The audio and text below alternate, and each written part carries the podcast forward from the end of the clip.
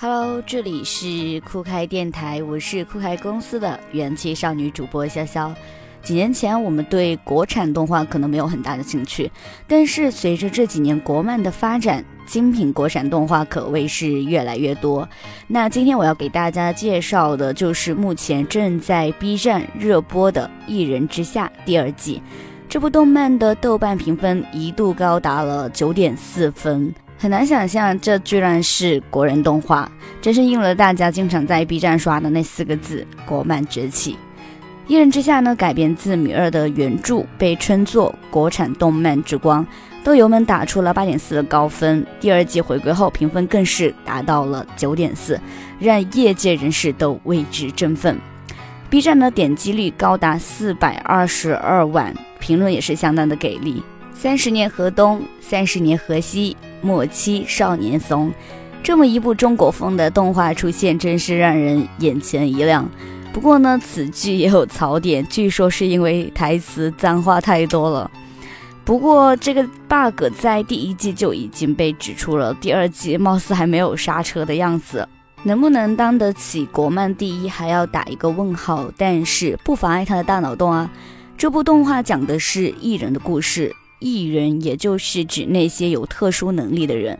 男主角张楚岚，十九岁大学生，是一个隐藏在普通人中的艺人，完全没有主角光环，而且非常的废柴中二，人称无形大剑，不摇必连，摇一摇就被人黑，上陌陌被人揍，爷爷还在他的某个部位刻下了，没错，就是那个事关欲念、事关上床的手工杀。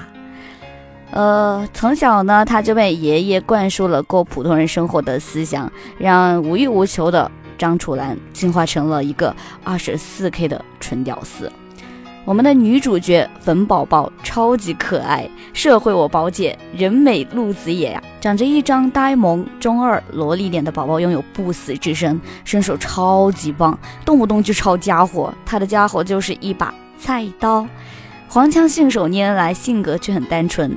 最大的特点是太邋遢，每天都穿着松松垮垮的衣服，不修边幅，头发蓬松，还操着一口四川话。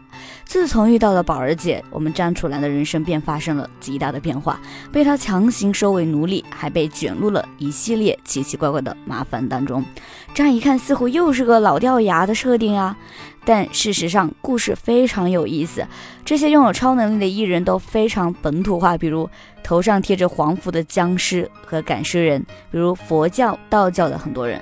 古今中外，一群艺人总会有个霸气侧漏的组合，这里也不例外。只是这里的国家艺人管理机构居然就叫做哪都通快递公司。比起国外那些什么复仇者联盟啊、美国队长呀，咱们这个组织才叫接地气好吗？有正派组织，自然也得有反派。这里充当邪教的就是全信，全部的全，信誉的信。这部动漫对全性这个组织设定也是够厉害的，人家就是啥都不管，想干嘛干嘛。全性里面有一个女成员叫做夏荷，是属于那一种。典型的前凸后翘大长腿类型，它能让被攻击的人性欲暴走，然后变成废人。但是你绝对想不到的就是，他们的首领居然是一个奶声奶气的小正太。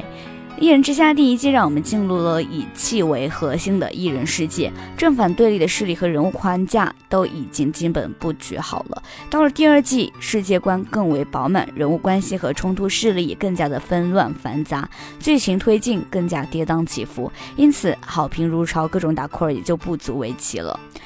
虽然是日漫的画风，但是一人之下深深扎根于传统文化，有非常多的本土化的画面和推理以及台词。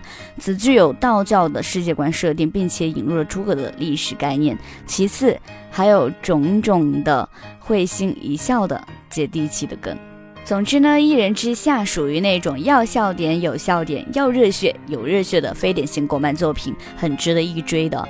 这部动漫在酷开系统可以点播观看哦。感谢收听今天的酷开电台，我是主播潇潇。喜欢我的朋友，请点击关注并订阅酷开电台，更多精彩影视分享。我们下期节目再见。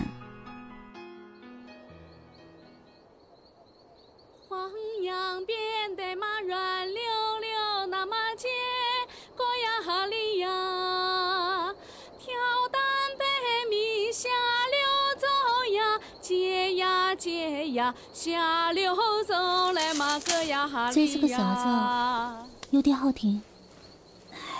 嗯，啊，哦，这是黄杨扁担。黄杨扁担，好听啊！来，我教你，跟我唱。黄杨扁担嘛软溜溜那么。黄杨扁担嘛软溜溜那么。对对对，就是这个调。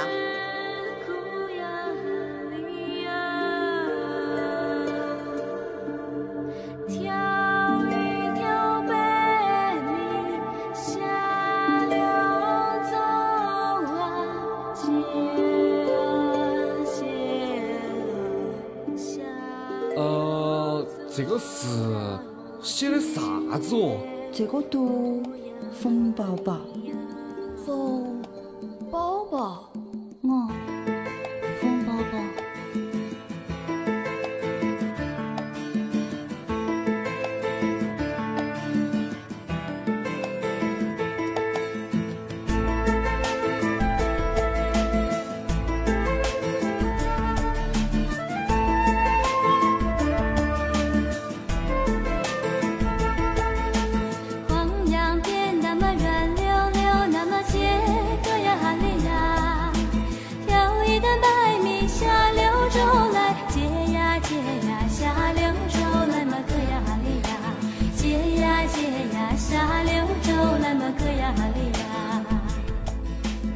从他来到这个屋头已经五年了，但现在还和以前一样，完全没有一点儿变化。啊，我啥子人都无所谓，不要把他嫁出去。人说柳州的姑娘好，那么姐哥呀哈里呀，柳州的姑娘会梳头哟，姐呀姐呀会梳头呀么哥呀哈里呀，姐呀姐呀会梳头呀么哥呀哈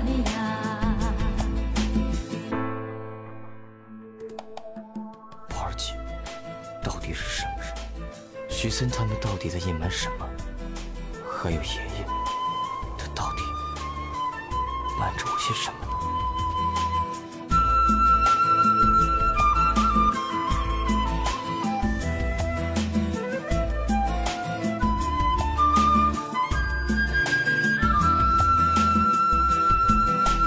大街数一个盘龙髻，那么街个呀里呀。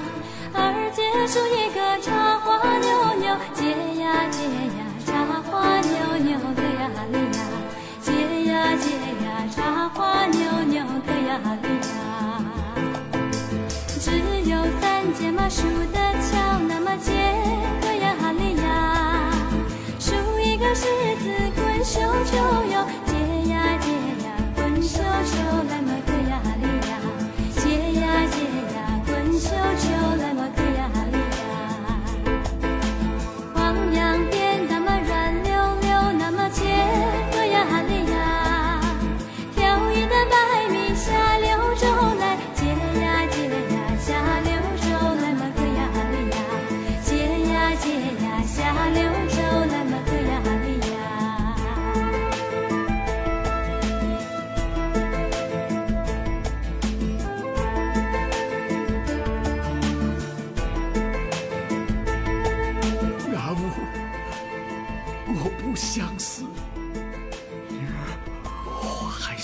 看着你我还想找